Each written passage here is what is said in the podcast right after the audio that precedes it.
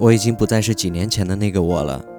这些年，我学会了一个人消化自己的那些坏情绪，学会了自己去安排自己的生活，也终于找到了自己想走的那条路。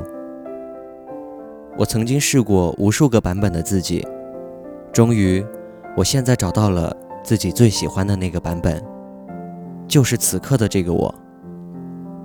所以，我们都应该去尝试，我们都不应该去放弃，去努力的成为你自己真正想要成为的那个人。你不要再害怕让别人失望，不要再害怕没有成为别人希望你成为的那个样子。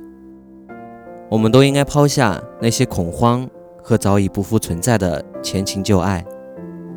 过去的人就让它过去，过去的事儿就不要再提。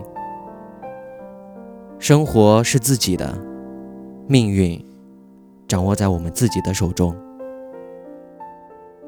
潇洒的向前走，会有更好的东西在远处等你。晚安。